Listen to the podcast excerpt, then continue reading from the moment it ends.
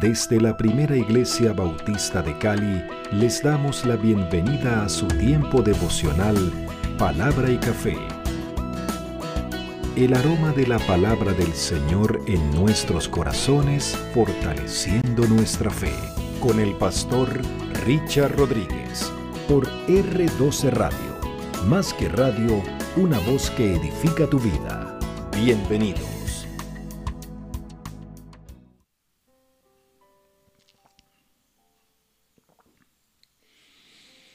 Bueno, muy bien, muy bien.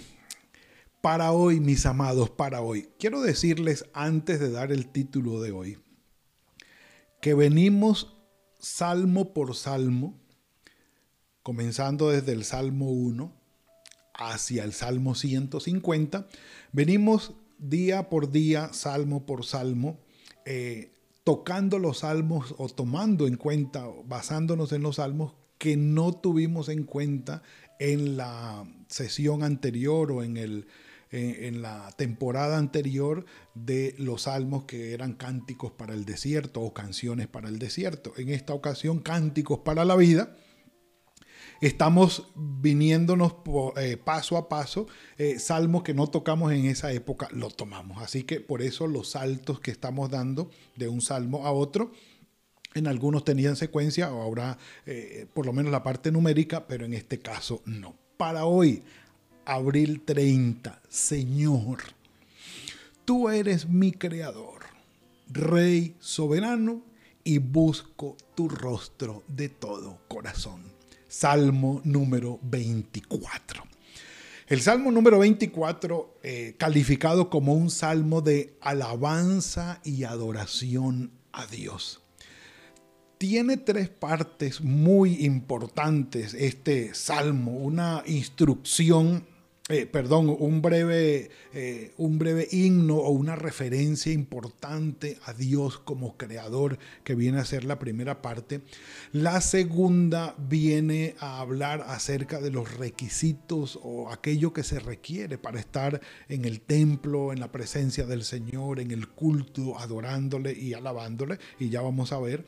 Y al final, parece ser del 7 al 10, una recepción de un rey o del rey que llega a Jerusalén victorioso después de una batalla y después de un encuentro que ganó, salió victorioso a favor, por supuesto, del pueblo de Dios y es recibido en la ciudad. Entonces, eh, de allí, de esas tres partes, digámoslo eh, someramente, eh, grosso modo hablando, podemos entender el Salmo 24 como un salmo de alabanza a Dios, pero dice aquí el Rey de Gloria, lo titula la versión del 95. El Rey del Universo eh, lo titula la versión del lenguaje actual, la traducción del lenguaje actual. La nueva traducción viviente no le tiene título y la palabra de Dios para todos dice, la tierra es del Señor principio absoluto, indiscutible, certero. No hay nada más que hacer. Del Señor es la tierra y su plenitud, el mundo y los que en él habitan el autor sagrado, el escritor sagrado, en este caso David, Mismorle David, aparece allí, Salmo de David, enseña, admite, manifiesta, proclama, como quieran llamarlo, una realidad divina, una realidad humana, una realidad absoluta. Ahora, la tierra es del Señor el mundo, sí, es, una, es un sinónimo, mundo, tierra, eh, es del Señor, el mundo y los que en él habitan. Ahora, ¿cuál es el punto? Sí, el Señor es el dueño absoluto. Nosotros tenemos que admitirlo, mis amados, no tenemos injerencia, no podemos garantizar una injerencia sobre este mundo polvo eres y al polvo volverás. Eres extranjero, eres advenedizo, eres un pasajero por aquí, somos forasteros, desnudos llegamos, desnudos nos vamos, traemos una vida a este mundo, nacemos, crecemos, nos reproducimos y nos vamos. Esa es la realidad. De este mundo nada podemos llevarnos, nada podemos sacar. Fuimos tomados del polvo y allá volvemos. Punto tenemos finalmente que reconocer con todo el poderío que una persona llegue a tener, que no tiene injerencia eterna sobre esta tierra. Esto no es nuestro, esto es del Señor. Nosotros, y lo vamos a ver en un salmo más adelante, no somos nuestros, no nos hicimos nosotros mismos, somos del Señor, aunque no queramos, aunque no queramos somos del Señor. Entonces, contundente la afirmación del salmista del Señor es la tierra y su plenitud, el mundo y los que en él habitan, y al final la historia del mundo siempre será la historia que Dios quiera. ¿Por qué? Por lo que acabamos de decir, por muy poderoso que sea el hombre envejece y se muere y llega otro y ese también envejece y se muere y llega otro y se enferma y se muere y llega otro y se enferma y se muere y por eso el Señor Jesucristo dijo mi reino no es de este mundo porque todo este mundo es pasajero y al final será consumido en llamas ya está escrito así va a pasar aquí no hay nada que hacer como quien dice, no te preocupes por la vida que nadie ha salido vivo de ella. Un café por eso. Ay. Del Señor es la tierra y su plenitud, el mundo y los que en él habitan. La razón, Él es el creador, Él la hizo. Él la fundó sobre los mares y la firmó sobre los ríos. Es decir, el fundamento de la tierra y del universo lo hizo Dios. Él es el dueño. A veces me da, no, ya, ya no me da rabia, me da como pesar de las ínfulas a las que llega a creerse el ser humano. Ah, hermanos, somos polvo de la tierra o como dice el profeta, gusanos de Jacob. Ínfulas de qué? Y él eh, me gusta David porque alaba al Dios creador reconociéndolo como realmente es. Lo que produce en nosotros es un sentido de adoración, de temor, de respeto, de sumisión. ¿No lo creen? Salga de su comodidad. Muy sencillo. ¿Quiere comprenderlo? Bueno, un terremoto 8 en la escala de Richard. 9 de un minuto, no más, de un minuto o de 30 segundos. Y ya, un maremoto, un tsunami, una tempestad que abarque el transatlántico en el que usted va o, en el barco en el que está en el crucero, para que usted se dé cuenta de lo que es la potencia de la creación de Dios cuando se mueven los cimientos de la tierra y del mar.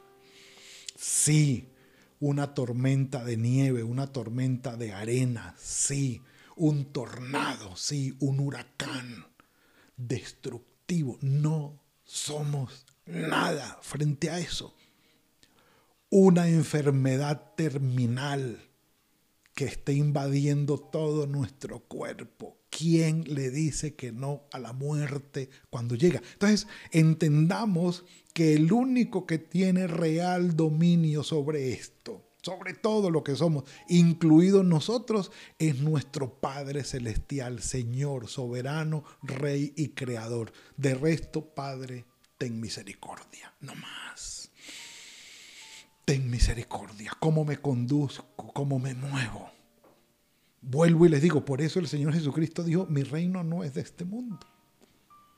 Por eso, porque es que esto no va a ser eterno, mis amados, ni nosotros. Ahora, pasa del, al versículo 3 y desde el versículo 3 al 6 vuelve y habla eh, que tocamos hace unos días atrás, de los requisitos para estar en la presencia del Señor. El salmista, ¿quién subirá al monte del Señor? Es decir, donde está el templo. ¿Quién entrará en el lugar santo o en el lugar santísimo? Y empieza, limpio de manos, buena conducta, puro de corazón, buenas intenciones, buenos pensamientos, lo que albergas en tu corazón, quién eres tú, que no ha elevado su alma a cosas vanas, no es vanidoso, aquel que no le da importancia a la vanidad de la vida. Y si queremos saber más o menos de qué se trata, podemos leer Eclesiastés.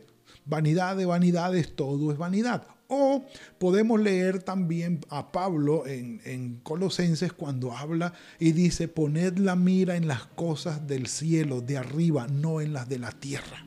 No en las de la tierra. O Pablo cuando dice, porque las cosas que se ven se acaban, las cosas que no se ven son eternas. Entonces, entendiendo las cosas vanas como lo material, lo mundano, lo finito, lo que no trasciende, eh, lo que no es valorado por Dios, eso es lo que es eh, finito y vanidad, vanidad de vanidades, todo es vanidad. Entonces, el David, el salmista, dice que no ha elevado su alma a cosas vanas, es decir, que no se ha puesto en el lugar de valorar, conseguir, retener, atesorar la vanidad de este mundo. Que entre otras cosas, el amor al dinero, ya lo hemos hablado, entendamos amor al dinero, no el dinero en sí, sino el amor al dinero, raíz de todos los males, valorar más lo material que lo espiritual, darle más eh, sentido, más propósito, más importancia al mundo y sus desmanes que a Dios y lo que Él quiere. Entonces, somos, y lo confieso, mis amados, somos presa fácil de la vanidad del mundo nos atrae muy fácilmente y nos cautiva muy fácilmente la vanidad del mundo. Y lo trascendental, lo divino y lo eterno lo dejamos a un lado. ¿Sabes cuándo vuelve a capturarnos o a llamarnos realmente la atención de lo eterno, de lo trascendental, de lo divino? Cuando estamos en el lecho de muerte a un suspiro de partir de aquí cuando ya nos dicen, usted de esta no sale. Cuando ya nos dicen, la enfermedad que usted tiene se lo va a llevar. Cuando ya nos dicen y lo sentimos en nuestro cuerpo que no damos más, que estamos cerca de la muerte, ahí sí pensamos, Dios mío. Claro, cuando ya los sentidos y la cronología de la vida no nos da para disfrutar de lo del mundo, de lo que quisiéramos, toca mirar lo eterno. Pero lástima que el ser humano espere hasta llegar allí. ¿Quién subirá? Que no ha elevado, dice su alma, a las cosas vanas, ni ha jurado con engaño, hablando verdad en su boca. Él dice, recibirá bendición del Señor y justicia del Dios de salvación. Y aquí es donde está el punto, mis amados.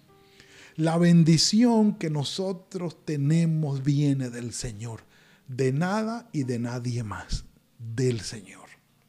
Y aparte de eso, justicia de Dios viene para nosotros y salvación. Yo les digo, testificado por la palabra, proclamado por la palabra. No esperemos estas cosas del ser humano. Bendición toda buena dádiva y todo don perfecto, lo dijimos Santiago 1.17, desciende de Dios, del Padre de las Luces. En Él no hay engaño, en Él no hay sombra de variación. Esperemos lo de Él. La bendición viene de Él, justicia de Él. De Él, mis amados.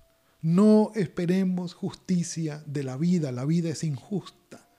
Los seres humanos injustos. Sí, somos erráticos yo lo, he dicho, sí, somos corruptos, corruptibles y corruptores, los seres humanos. Cuando se nos da poder, se nos daña el corazón. Entonces, no esperemos justicia, sino del Señor. Y lo bueno es que en medio de toda la, la revoltura de este mundo, hacia el Señor vamos y que Él tenga misericordia de nosotros y nos dé la salvación. Tal es, dice el versículo 6, la generación de los que lo buscan, de los que buscan su rostro, el rostro del Dios de Jacob. Y aquí es donde viene nuestro punto de hoy. Sí, Señor, tú eres mi creador. Sí, es verdad, tengo que admitirlo. Tú eres el rey soberano, sí.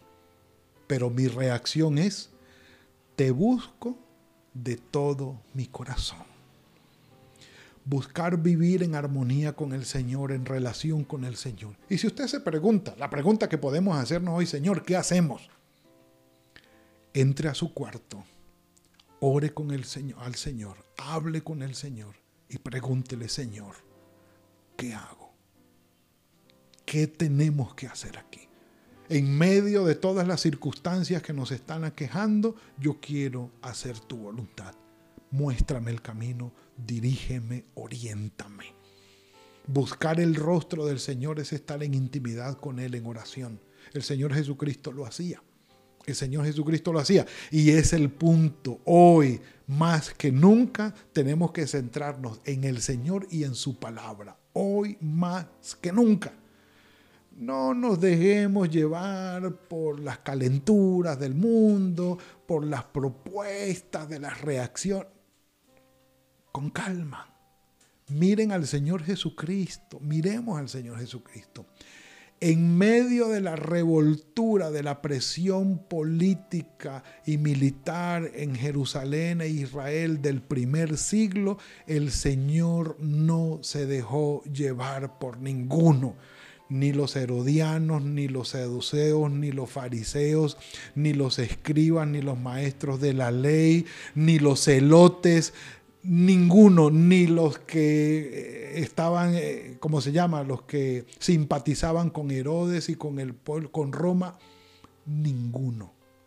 Y se paró al frente de todo y les dijo, papitos, bueno, así no les dijo a él, pero bueno, mi reino no es de este mundo. Ustedes se van a morir toditos. El imperio romano se va a acabar Jerusalén va a ser destruida. Años 70, nada que hacer. Lo que va a pasar, va a pasar y nadie lo puede detener. Nosotros tenemos que mirar más allá. Al rey, que como dice aquí en la celebración, alzad puertas vuestras cabezas, alzad vosotras puertas eternas y entrará el rey de gloria. ¿Quién es el Rey de Gloria? El problema no es quién es la puerta, sino quién es el Rey de Gloria, el Señor, el fuerte y valiente, el Señor Dios Todopoderoso en batalla. Alzad vuestras cabezas, oh puertas, y alzad vosotras puertas eternas, y entrará el Rey de Gloria. Y termina diciendo otra vez, ¿quién es el Rey de Gloria? El Señor de los ejércitos. Él es el Rey de la Gloria. Es una referencia poética a las puertas de Jerusalén cuando para recibir al Dios creador y soberano, por muy grandes que fuesen las puertas, no podían recibir al Rey, Señor y Creador del universo. No podían recibirlo. Es una, una referencia poética como ábranse, ríndanle pleitesía, recíbanlo, pero la referencia poética también a la realidad dice, no son capaces aunque muy grandes sean, no son capaces de recibir al rey. Ahora, cuando él dice rey de gloria, habla del soberano. Y cuando habla de el Señor de los ejércitos o la versión del 60 Jehová de los ejércitos, habla de Adonai Sebaot o Yahvé Sebaot, que en griego lo han, eh, eh, ¿cómo se llama? Lo han traducido eh, como Kyrios Pantocrator, el Señor todopoderoso. Y cuando dice esto, está hablando de el poderío del Señor, no solamente en la parte cósmica del universo, sino en la realidad de nuestras vidas ahora. ¿Cuál es el punto? El Rey, Señor, Creador del universo, nuestras vidas son de Él Él la sustenta y dirige la historia de la humanidad. Hacia lo que Él permita o hacia lo que Él diga, nos movemos. Sí, Él nos dio la vida, Él la sustenta y al final hacia Él vamos otra vez. Todos los días personas cumplen ese ciclo. Han recibido la vida, han sido sustentados por el Señor y hacia Él regresamos, indiscutible. Mientras estemos aquí, siendo sustentados por el Señor y yendo hacia el camino de encontrarnos con Él, confiemos en Él. Esperemos en Él. Busquemos su rostro. Señor, guíanos, muéstranos el camino, danos tu verdad, enséñanos cómo conducirnos en este mundo revoltoso y revolcado. Ayúdanos, Señor, en este tiempo donde no se puede confiar en nadie, donde el ser humano no es confiable. Eres tú nuestra única fuente de confianza y de salvación. Eres tú nuestra única esperanza. ¿Qué debo hacer? Es mi oración al Señor. Es mi oración al Señor. ¿Qué decisiones debo tomar? ¿Hacia dónde debo ir? ¿Cómo debo actuar? Es mi oración al Señor, porque yo dependo de Él, junto con mi familia. Espero que tú también, mi hermano, junto con la tuya digno de confianza el ser humano? Ninguno, ninguno, solo el Señor. Y el Salmo 24 eleva a nuestro Padre Celestial como Rey soberano, Creador, Señor Dios Todopoderoso. Y por eso decimos, Señor, tú eres mi Creador, mi Rey soberano, y busco tu rostro de todo corazón. Busquemos al Señor, mis amados. Así como nuestro Señor Jesucristo salía de noche, de madrugada, a hablar con su Padre. Que tengamos nosotros tiempo de buscar el rostro del Señor y recibir exactamente instrucciones de cómo movernos, qué decidir, qué hacer, hacia dónde apuntarle y que la paz del Señor y su esperanza llenen nuestros corazones. Padre, Gracias por este hermoso salmo que nos has regalado hoy. Eres un Dios pertinente, actual, presente, que está con nosotros. Gracias por sustentarnos de la manera como lo haces. Padre, y ante la incertidumbre de los tiempos, buscamos tu rostro, Señor. Porque en tu sabiduría, en tu soberanía y en tu poder puedes guiarnos, oh Señor. Muéstranos, Señor, el camino a seguir Muéstranos las decisiones a tomar. Muéstranos, Señor, hacia dónde debemos dirigirnos y cómo debemos actuar. Que la paz tuya inunde nuestros corazones sabiendo que tú estás a cargo, nadie más. Danos tu bendición, danos tu salvación y que tu compañía, tu presencia inunde nuestras vidas. Padre, dependemos de ti. Te reconocemos como Creador, Rey soberano y como nuestro Salvador en tus manos estamos. En el nombre de tu Hijo Jesucristo. Amén y amén. Mis amados, bendito sea el Señor por lo que nos ha regalado hoy. No dejemos de orar. Por eso los invito hoy viernes a las 7 de la noche por la, el Facebook, eh, por, no, por el, la plataforma Zoom de la iglesia. Vamos a estar en un tiempo de vigilia de jornada de oración. Desde las 7 de la noche hasta las 10 de la noche, estas tres horas vamos a invertirlas en oración hoy en la noche. Creo que lo necesitamos. Si usted vea bien acompañarnos y estar juntos allí, escríbanos para enviarle el link del Zoom y que podamos participar. Es tiempo de buscar el rostro del Señor, mis amados, y que sea Él dirigiéndonos. Es tiempo de orar y de buscar al Señor.